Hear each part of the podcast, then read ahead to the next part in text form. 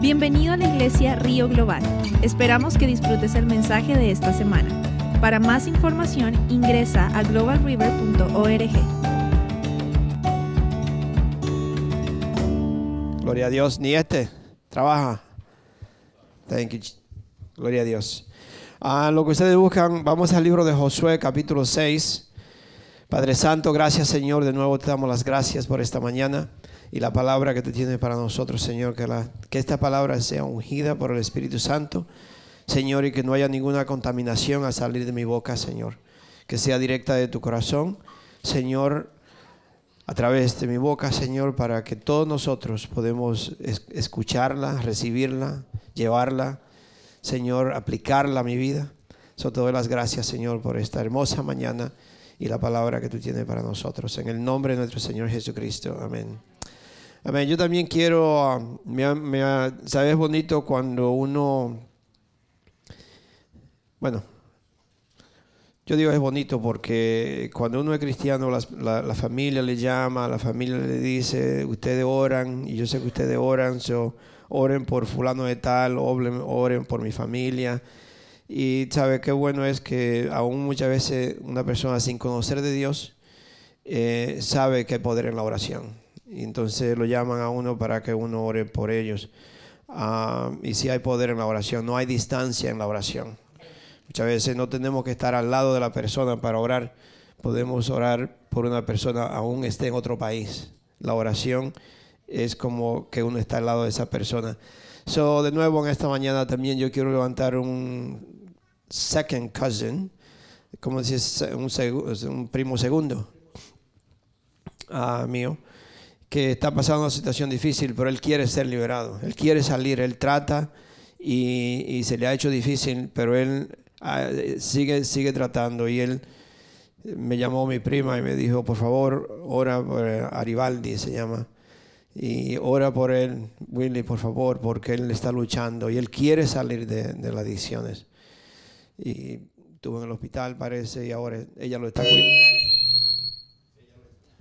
Jesus ella lo está cuidando o ella le está, como dice, atendiendo como una mamá para ayudarlo a salir de esa situación.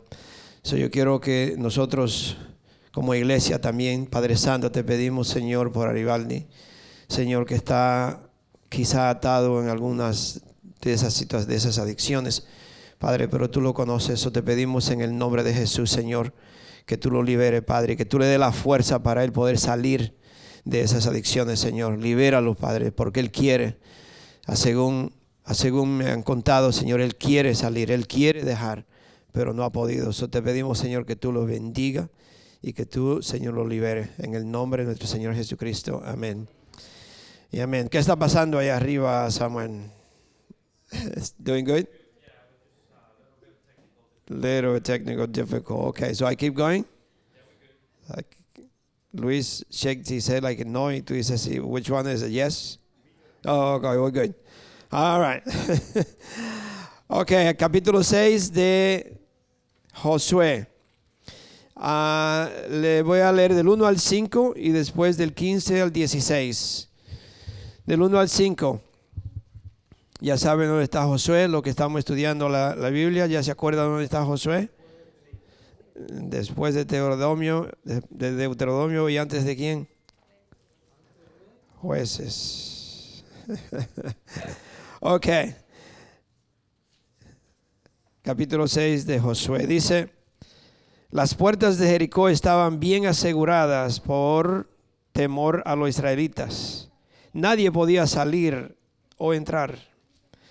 Pero el Señor le dijo a Josué, he entregado en tus manos a Jericó y a su rey con sus guerreros.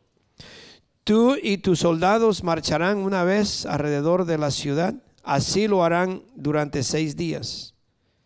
Siete sacerdotes llevarán trompetas hechas de cuernos de corneros y marcharán frente al arca. El séptimo día ustedes marcharán siete veces alrededor de la ciudad mientras los sacerdotes tocan las trompetas. Cuando todos escuchen el toque de guerra, el pueblo deberá gritar en voz en cuello Entonces los muros de la ciudad se derrumbarán y cada uno entrará sin impedimento.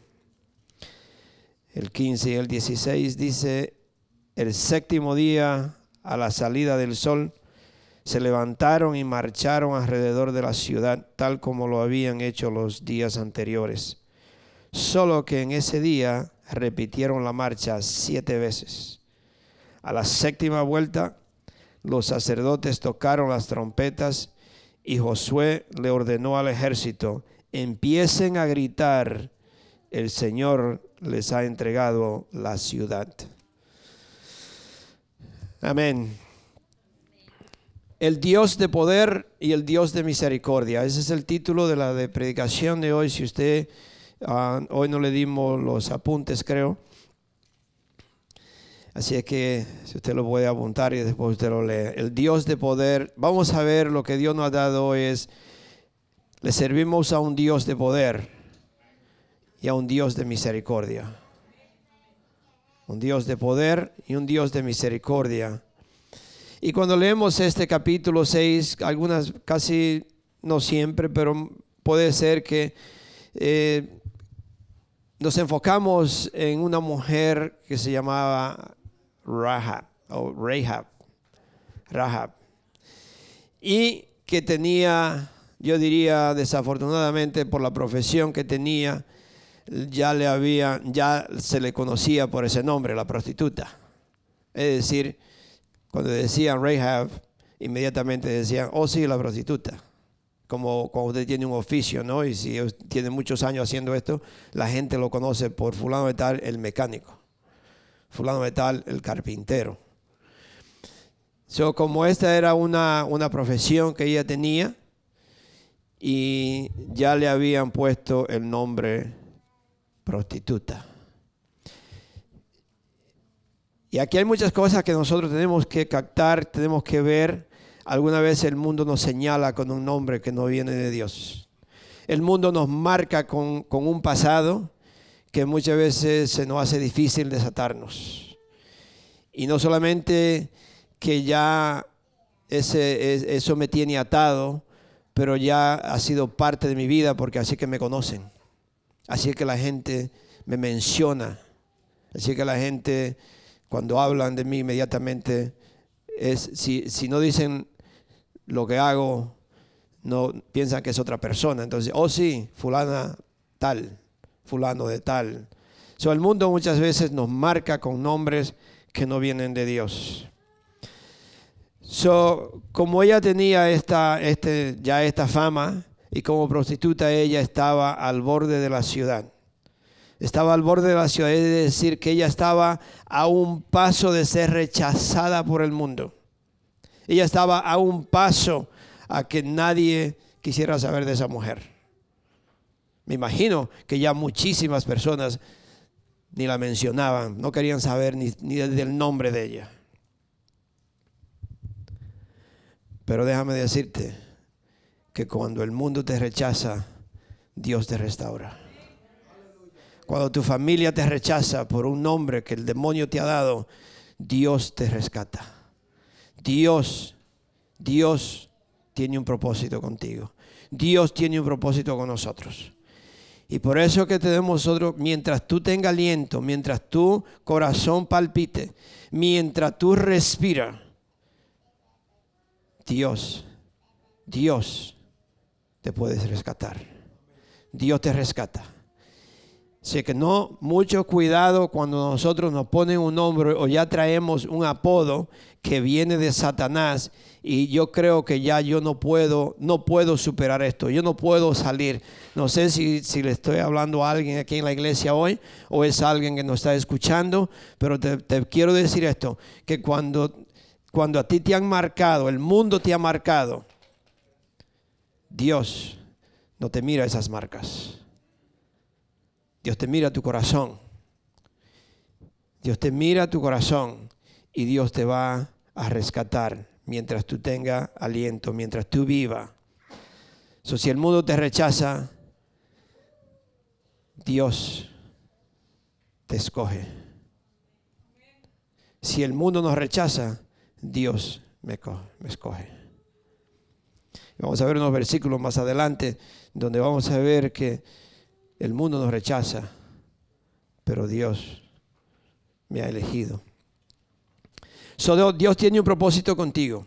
Tú tienes que acordarte esto y, llévatelo, grábatelo, escríbelo si quieres. Y no importa de dónde tú vienes, no importa lo que haya pasado, no importa lo, el nombre que te pusieron, que el mundo te puso. Dios tiene un propósito en tu vida. Dios tiene un propósito con nosotros. Amén. ¿Qué dice Romano 8:28? Que Dios dispone todas las cosas para el bien de quienes lo aman los que han sido llamados de acuerdo con su propósito. Dios dispone todas las cosas para el bien de aquellos que lo aman. ¿Qué es amar a alguien? Es cuando usted ama a alguien, usted pone, siempre está pensando en, lo que usted ama, en la persona, si es una persona. Entonces, si nosotros amamos a Dios, yo pienso en Dios en mi casa, en la iglesia, en el trabajo, cuando estoy comprando. Si usted ama a Dios, siempre tiene a Dios pendiente. Siempre está pensando en Dios.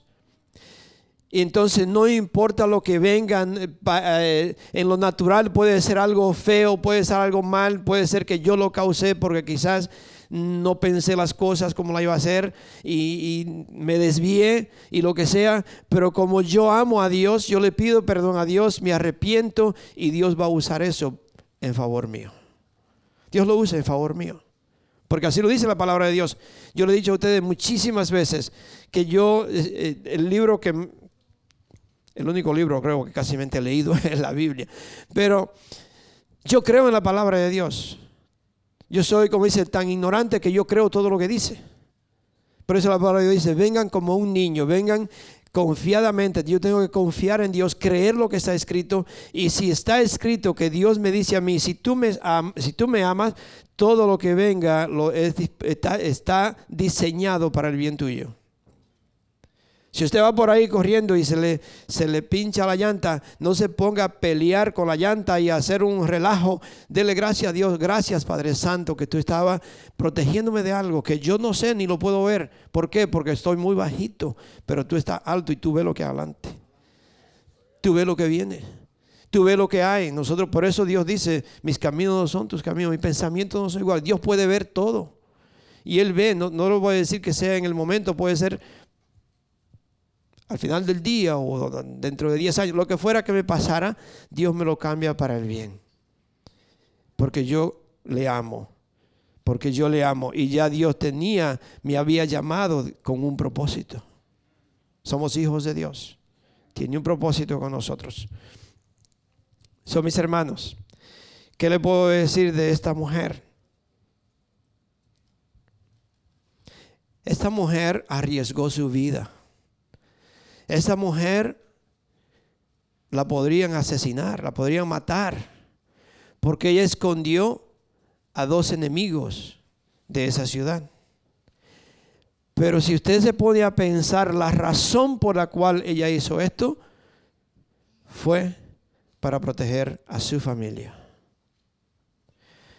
Muchas veces nosotros, aunque la familia nos niegue, aunque la familia no quiera saber de nosotros. Me imagino que había en ese entonces la familia, muchas veces quizás las personas decían, fulano de tal, oh sí, ustedes son hermanas de ella, ustedes son hermanos de ellos, a los papás, imagínense, para eso en ese entonces es una deshonra, es algo, yo diría, que no necesariamente usted está...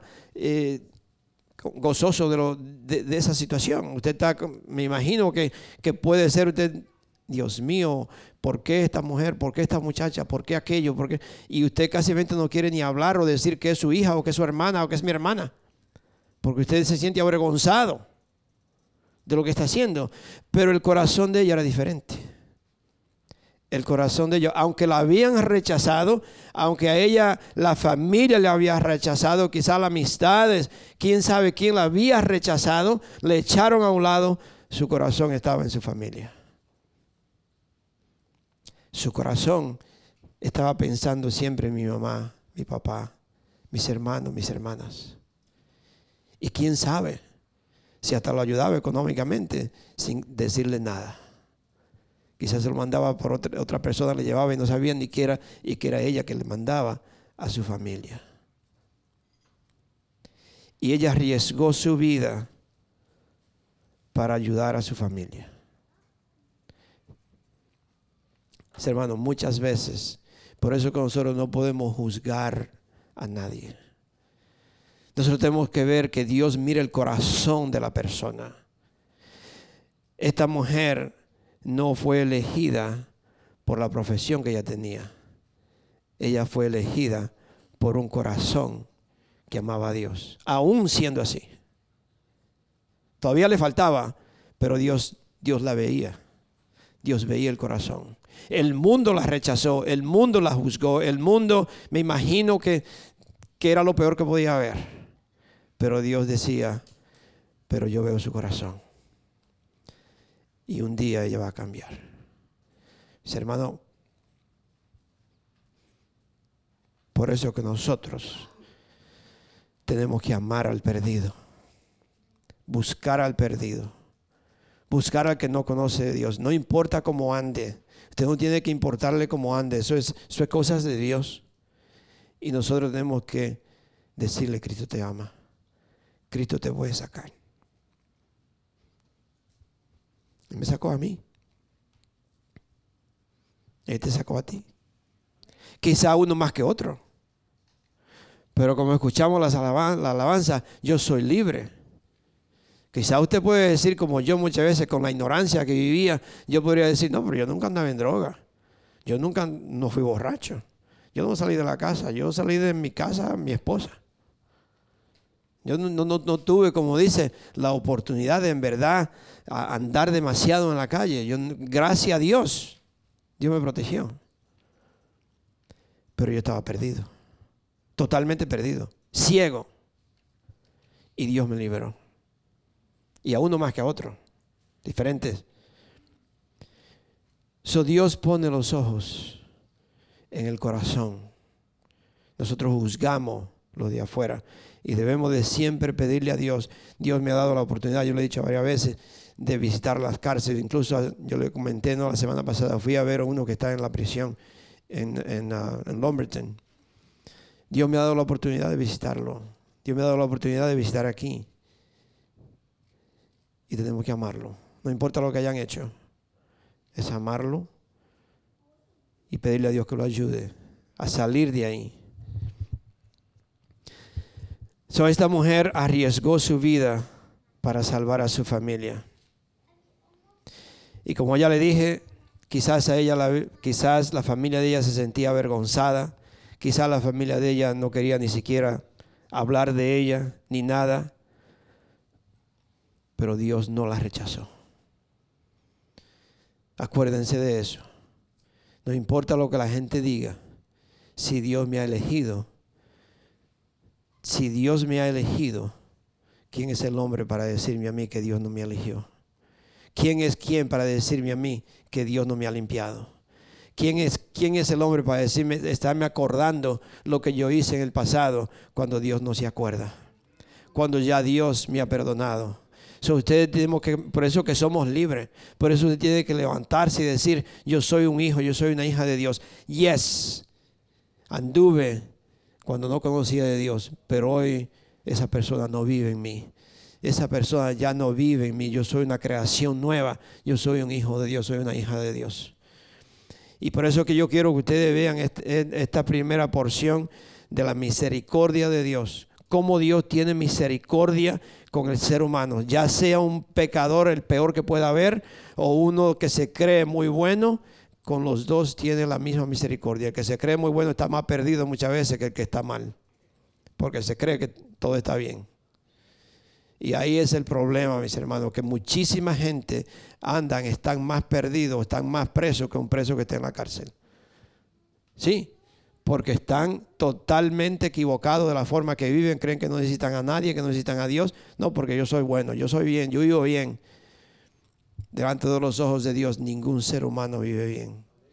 Solamente a través de Jesucristo. Es que Dios es que Dios, a través de Jesucristo, es que Dios me puede perdonar o que Dios me puede recibir como un hijo.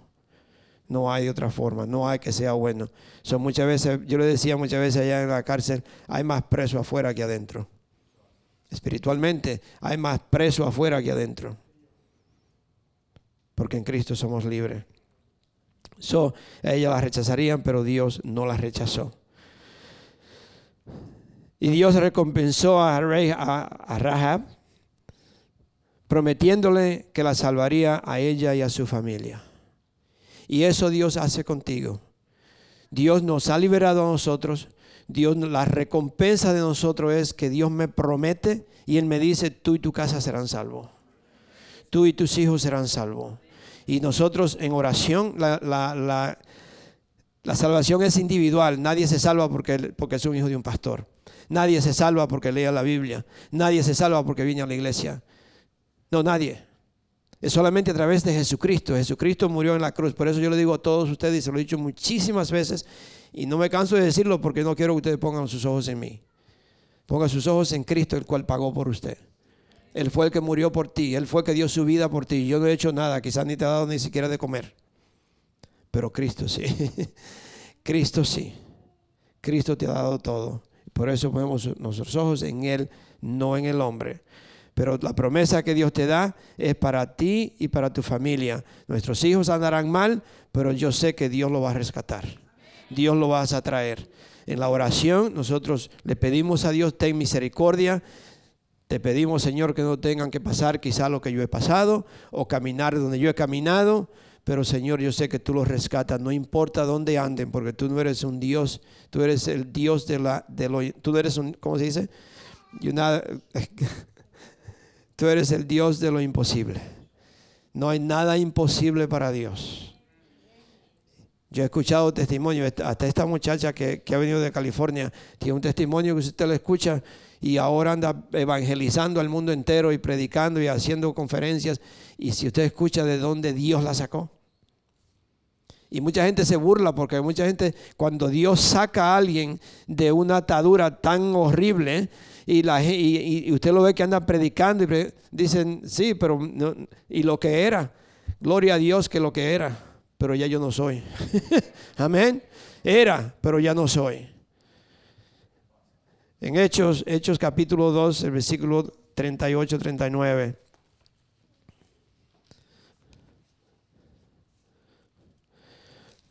Por eso que nosotros tenemos que tener, mis hermanos, compasión. Al leer esta historia nos, nos lleva más siempre a tener compasión por el necesitado. Compasión por las personas que no conocen del Señor. Tenemos que, Dios se compadeció de mí. Dios se compadeció de usted y tenemos que tener compasión con las personas. Si usted ve a una persona que anda mal, usted lo mira y dice, yo era así también. Yo también vivía ahí. Yo también hacía eso. Quizá no todo lo que está haciendo, pero sí hacía cosas que no debía de hacer. En, en Hechos capítulo 2, del 38, del 38 al 39, dice, a Pedro le, preguntaron, hermanos, ¿qué debemos de hacer? Le preguntaron a Pedro. Y Pedro le contesta en el versículo 38 y 39, dice, arrepiéntanse y bautícense, o bautícese. Cada uno de ustedes, en el nombre de Jesucristo, para perdón de sus pecados, le contestó Pedro, y recibirán el don del Espíritu Santo. En efecto, la promesa es para ustedes, para sus hijos y para todos los extranjeros. Es decir, para todos aquellos a, quien, a quienes el Señor nuestro Dios quiere llamar. La promesa es para ustedes, para sus hijos y aún para los extranjeros, para todos aquellos que el Señor quiere llamar. Entonces la promesa es para nosotros. Arrepiéntete, entrégate a Dios, busca de Dios y la promesa es para ti y para tus hijos. Tu descendencia. No es cuando le dice tus hijos, no solamente es mi, hijo o mi hija, es mi hijo, mi hija, mis nietos, bisnietos, y se va una, una generación por miles de años.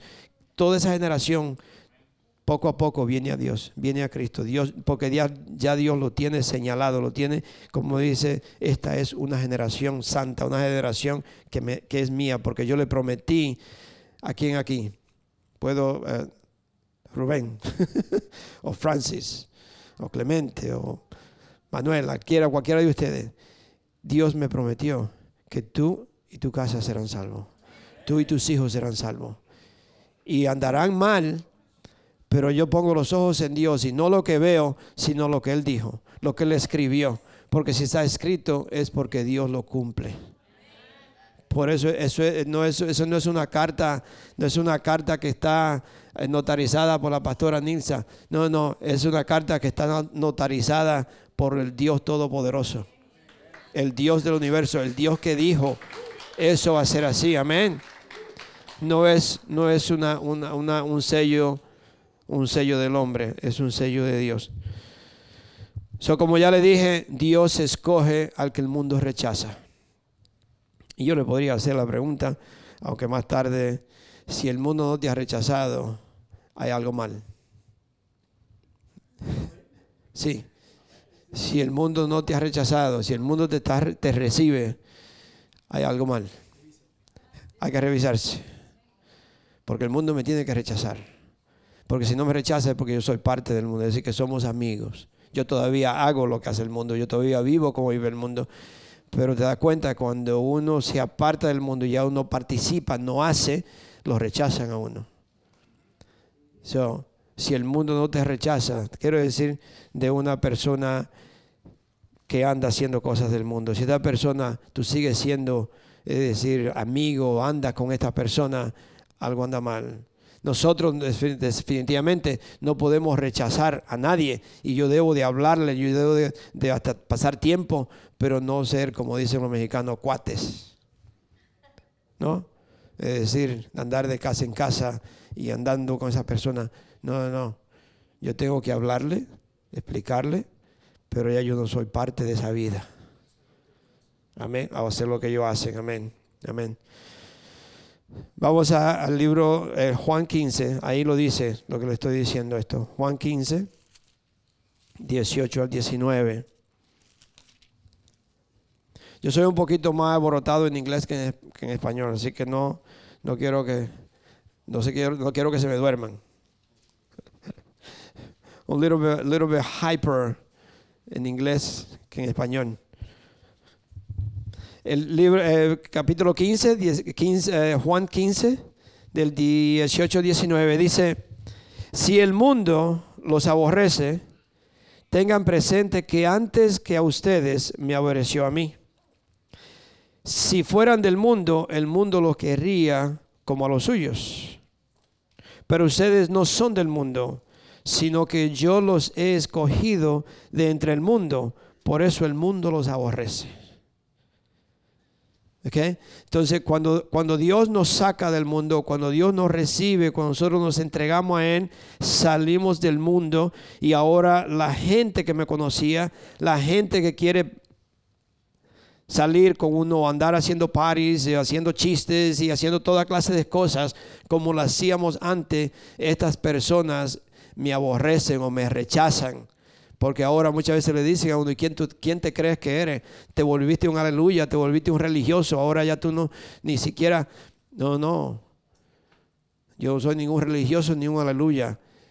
Yo amo a Dios porque Él murió por mí, Él pagó el precio por mi vida. Y ahora yo alabo y adoro a Dios. Ahora ya yo no puedo andar así como tú andas, porque si ando así, ando con, eh, el demonio o ando haciendo las cosas que, que, lo que yo hacía antes, que no la debo de hacer no sé qué palabra usted usaría, pero nosotros cuando al salir del mundo ya no somos partícipes de las cosas del mundo. Estamos en el mundo, pero no somos del mundo. Amén. Pero tenemos que evangelizar al mundo. No podemos escondernos, no podemos decir, oh, yo no. Hay personas que son religiosas.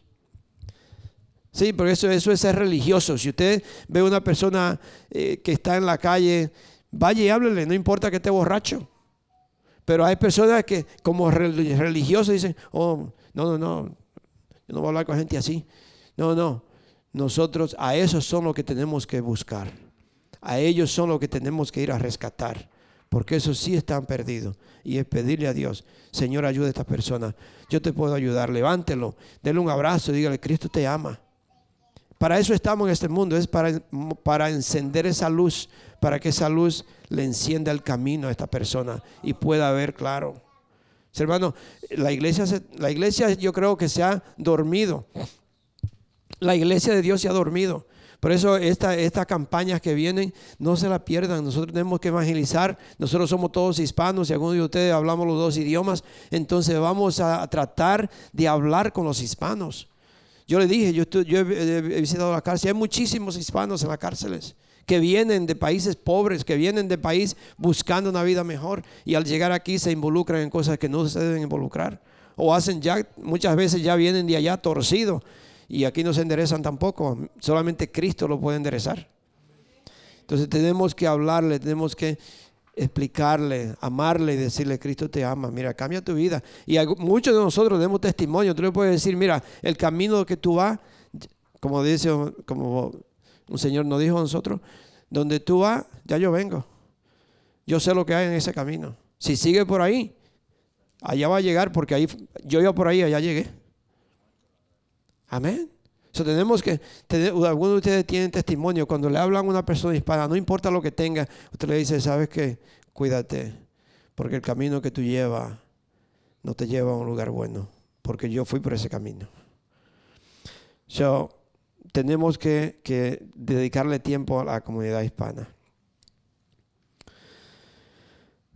So, Dios no se acordó, Dios se acordó de Rahab o de Rahab, no por la profesión que ella tenía, sino por la fe que ella tenía. Ya yo le dije, ¿no? So, si alguna vez tú te has sentido como que ha sido un fracaso, que tú has fracasado, que tú perdiste el tiempo en lo que fuera, si siente que ya eh, no, no puede hacer más nada que lo que hacía antes, es una mentira de Satanás. Acuérdate de esta historia de Rahab. Dios la sacó y Dios la usó para salvar a su familia. Dios te va a usar a ti. Dios te va a sacar a ti o te ha sacado con un propósito. Así le dijo el Señor a Pedro. Así le dijo, Satanás ha pedido zarandearte. Muchos de nosotros, algunos de ustedes más que otros, alguna persona más que otro, hemos sido zarandeados por Satanás en diferentes áreas de la vida. Pero la palabra de Dios dice que, dice el Señor, pero ya yo oré por ti. Y cuando salga, dale fuerza a tus hermanos. Ayuda a tus hermanos. Y por eso muchas veces Dios permite esas zarandeadas. No es para el mundo me podrá juzgar y el mundo podrá decir, Pedro negó a Cristo y Pedro hizo aquello y Pedro no servía y a Pedro debió irse al infierno igual que Judas y esta, esta persona debería permanecer preso toda la vida o hacer lo que fuera o vivir en lo, que, lo que quieran decir. Pero Dios dice otra cosa. Dios dice otra cosa.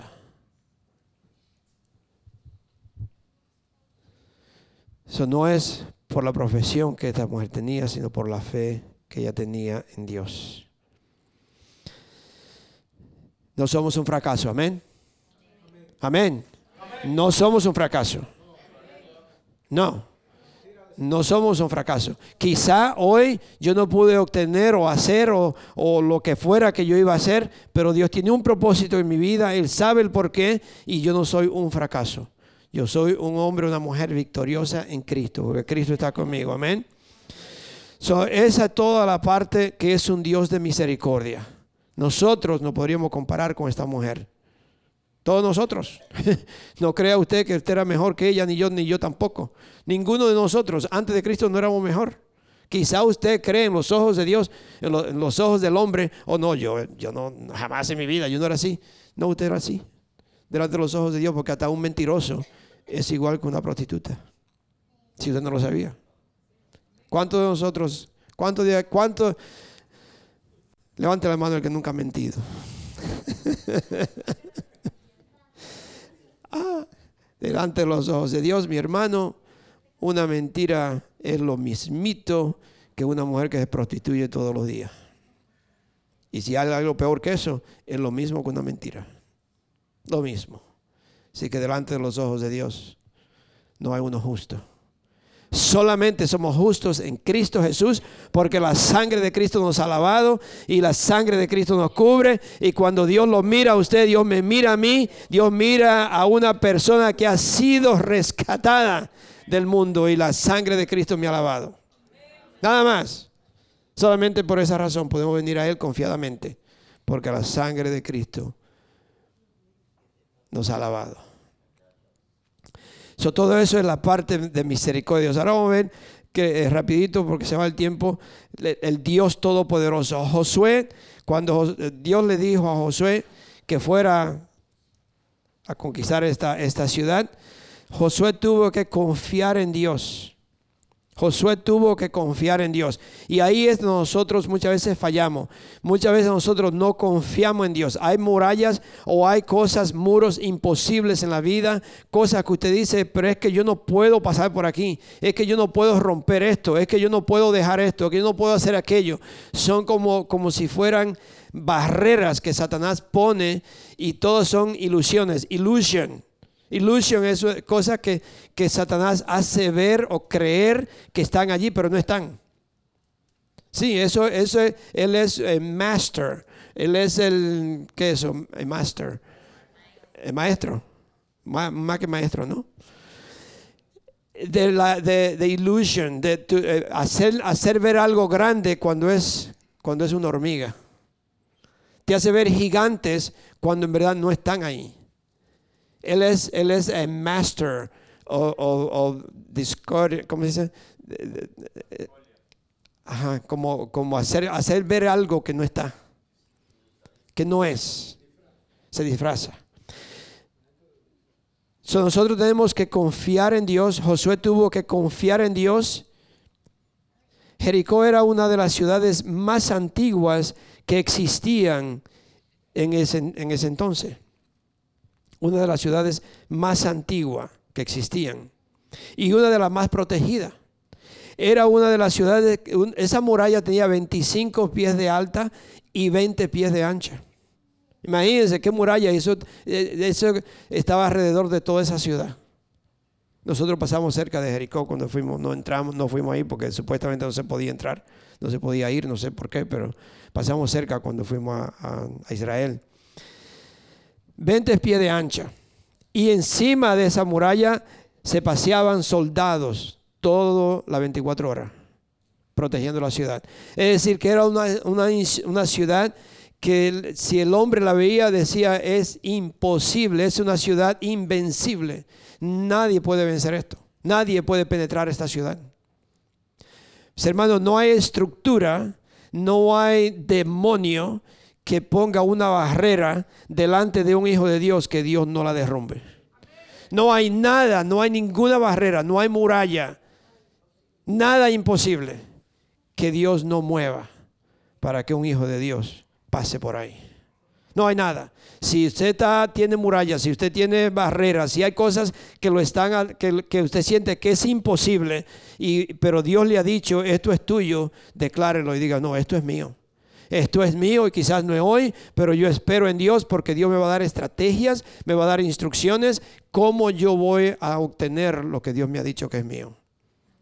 Así que póngase a pensar qué es lo que Dios te ha dicho que es tuyo. Si Dios le dijo esto es tuyo, espérelo y, y, solamente escuche las estrategias de Dios, porque lo que Dios, las instrucciones de Dios son las que van a poder romper esas, esas murallas, estructuras o lo que sea que el enemigo ha puesto delante de uno. Pero tenemos, yo tengo que seguir las instrucciones de Dios.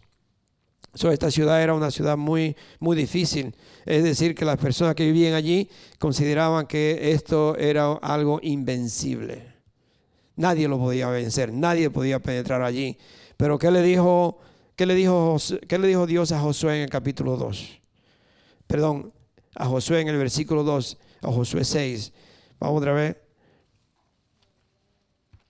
¿Qué le dijo el Señor a Josué? Yo quiero que usted mire esto para que usted vea. Josué, Dios le dijo a José, a Josué. Pero el Señor le dijo a Josué, he entregado en tus manos a Jericó y a su rey con sus guerreros. he entregado. No te voy a entregar. No pienso que puede suceder así. No, no. Ya, ya está, ya eso está en un término pasado. Ya Dios vio, ya Dios sabe y Dios dijo, te entregué esto. Está entregado. Pero ahora, para que esto suceda, tú tienes que seguir mis instrucciones. Otra, otra palabra, me tiene que obedecer. ¿Cuánto queremos obedecer a Dios? Amén. ¿Queremos obedecer a Dios? Entonces Dios te va a decir que haga cosas que para el ser humano son imposibles. Imposibles. Amén. ¿Por qué Dios, por qué Dios lo hace eso? Para que la gloria y la honra sea para Él, no para el hombre. Porque si tú puedes hacer algo, tú te glorificas o la gente te va a decir tú lo hiciste. Pero es para que Dios sea glorificado. Para que el mundo sepa que fue Dios, que no fue el hombre. Y por eso Dios le dice, esta ya yo te lo entregué. ¿Y qué le dice? Sigue diciendo.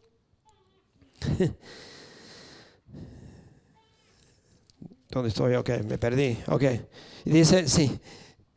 Tú Tú y tus soldados marcharán una vez alrededor de la ciudad, así lo harán durante seis días. Imagínense un, comandante del ejército y, y, hay una muralla así y Dios le dice, esto es lo que tiene que hacer, marcha alrededor. Marcha alrededor y a las siete veces, a los siete veces y solamente griten. no parece que una estrategia que podría trabajar. Entonces, Dios le dice todo esto a Josué. Josué lo hace, José le obedece. ¿Qué es lo primero que tenemos que hacer? Obedecer, creer, creer lo que Dios me está diciendo. Yo tengo que obedecerlo y yo tengo que creerlo. No es obedecerlo, pero ay, yo no creo que esto va a suceder. No, Señor, lo voy a hacer, pero yo no creo. No, no, yo obedezco y creo. Dios lo dijo, Él lo hace. Y sabes qué, porque no tenemos tiempo para terminar todos los versículos, sabes qué, que esta muralla uno piensa, una, esto era una cosa horrible, una cosa enorme. Entonces esto no se devoronó y cayó para allá y para este lado y para todas partes. Imagínense una pared tan grande como usted sería imposible hasta pasar otra vez porque entonces tantas cosas así peor sería para pasar. ¿Sabe lo que pasó con esta muralla? Cuando ellos echaron ese grito, esa muralla se hundió, bajó al nivel y ellos caminaron. Déjame decirte que no importa la muralla que Satanás ha puesto al frente tuyo, eso está bajo tus pies. Eso está bajo tus pies. Porque Dios lo dice, todo lo que Satanás ha construido delante de ti tiene que caer se derriba. Si tú sigas las instrucciones de Dios, esas, esas murallas están bajo tus pies. Por eso la palabra de Dios dice, Satanás está bajo tus pies. El enemigo está bajo los pies de los hijos de Dios. Pero tú tienes que creerlo, tú tienes que aclararlo, tú tienes que declararlo, tú tienes que obedecer la palabra de Dios para que Dios en verdad baje esas murallas. Ni siquiera la destruye, la baja. Por eso la prostituta no murió también, porque imagínate encima de una pared y que todo se derrumbe, le cae todo eso encima. La pared bajó como un elevador y ella quedó encima y la rescataron con toda su familia y entraron y acabaron con el pueblo. Para que ustedes se den cuenta el poder de Dios, el poder de la oración, el poder que tiene un hijo de Dios cuando obedece la palabra de Dios. Pero Desafortunadamente, Satanás nos está haciendo la vida imposible a los hijos de Dios porque no creemos la palabra de Dios, no la obedecemos y siempre estamos mirándonos a nosotros. Siempre tú te miras tus habilidades o estamos, eh, eh, eh, ¿qué le podría decir? Adorando un Dios, un Dios falso, el famoso yo. O no, porque yo hice, porque yo puedo, yo hago, yo esto, yo aquello. Tú estás poniendo tu vista en ti mismo, no en Dios. Cuando ve cosas imposibles, hoy no, pero es que yo no puedo eso. Claro que no puede. Pero Dios sí puede. El Dios que vive en mí sí puede. Sí puede. Yo no puedo, pero Dios sí puede. No hay nada imposible, no hay nada para nosotros como hijos de Dios que si yo confío en Dios, si yo sigo las instrucciones de Dios, eso no se quite de mi camino, porque Dios lo mueve y está escrito. So yo quiero, ay, quiero terminar con, con, con esto. Cuando Dios le dijo a, a, Josué, te entrego esta ciudad, en inglés dicen, it is a done deal. It is a done deal. Eh, ¿Cómo se dice en español? Es, es, un trato hecho. Ya está hecho. Ya, ¿ah? ya está cumplido. No es que se, ya está cumplido. Es done deal. Cuando Dios te dice a ti, yo te elegí para tal cosa, no importa si, hay que esperar cinco años, diez años, pero si Dios te eligió, se cumple. Se cumple porque se cumple. Y por eso ustedes han sido llamados como hijos de Dios, como hijas de Dios. Él ha depositado en nosotros el Espíritu Santo con un propósito de que yo los represente donde quiera que yo vaya. Y ustedes son hijos de Dios y donde quiera que vayan, representenlo a Él. Ah, Romanos 8, y termino con este. Romanos 8, 10, 37, 39. Y creo que tenemos una alabanza después.